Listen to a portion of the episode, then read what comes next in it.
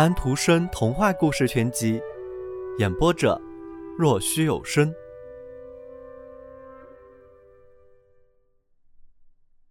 第二十一页。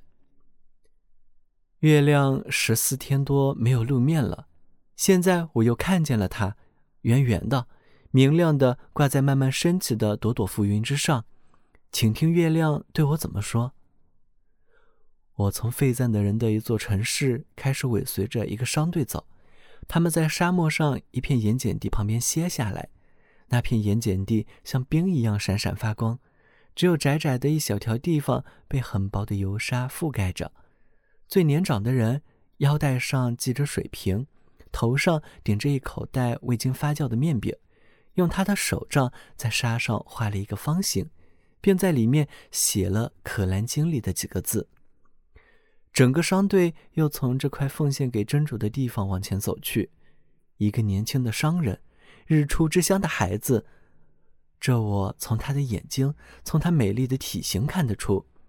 他骑在自己呼呼出气的白马上沉思着，也许他是在想自己年轻美貌的妻子，只不过是两天以前用皮子和价值昂贵的披纱装饰起来的骆驼驮着他，美丽的新娘。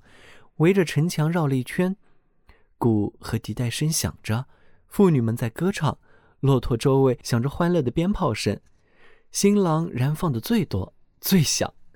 而现在，现在他随着商队走过了沙漠。我一连几夜跟着他们，看见他们在井旁，在柔和的棕榈之间休息。他们把刀子戳进倒下的骆驼的胸口，在火上烤他的肉。我的光使炽热的沙冷却下来，我的光给他们指出那些黑色的岩石，茫茫无际的沙海中的那些死岛。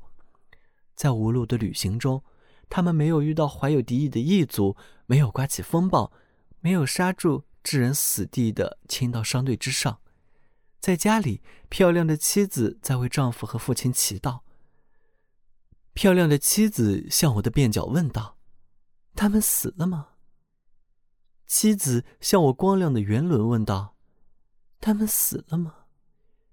现在沙漠已经被撇在他们的道路之后了。在这条道路上，他们在高大的棕榈树下坐着，鹤拍着长大的翅膀围绕着他们飞，鹈鹕从长成了树的含羞草的枝子上望着他们。茂密的草丛被大象沉住的脚步踏倒。一群黑人从深深的内地的一个市场走来。发上别着铜纽，穿着湛青颜色的衣服的妇女赶着公牛，牛背上拖着在睡觉的赤裸的小孩。一个黑人用一根锁子拴了一头他买来的幼狮。他们走进商队，那年轻的商人一动不动地静静地坐着，想着自己美丽的妻子，在黑夫人的国度里想念着在遥远地方自己的白皮肤的散发芳香的妻子。他抬起了头。这时，一片云盖住了月亮，又是一夜。那天夜里，我再没有听到更多的东西。小朋友们，今天的故事已经讲完了，请闭上你们的眼睛吧，晚安。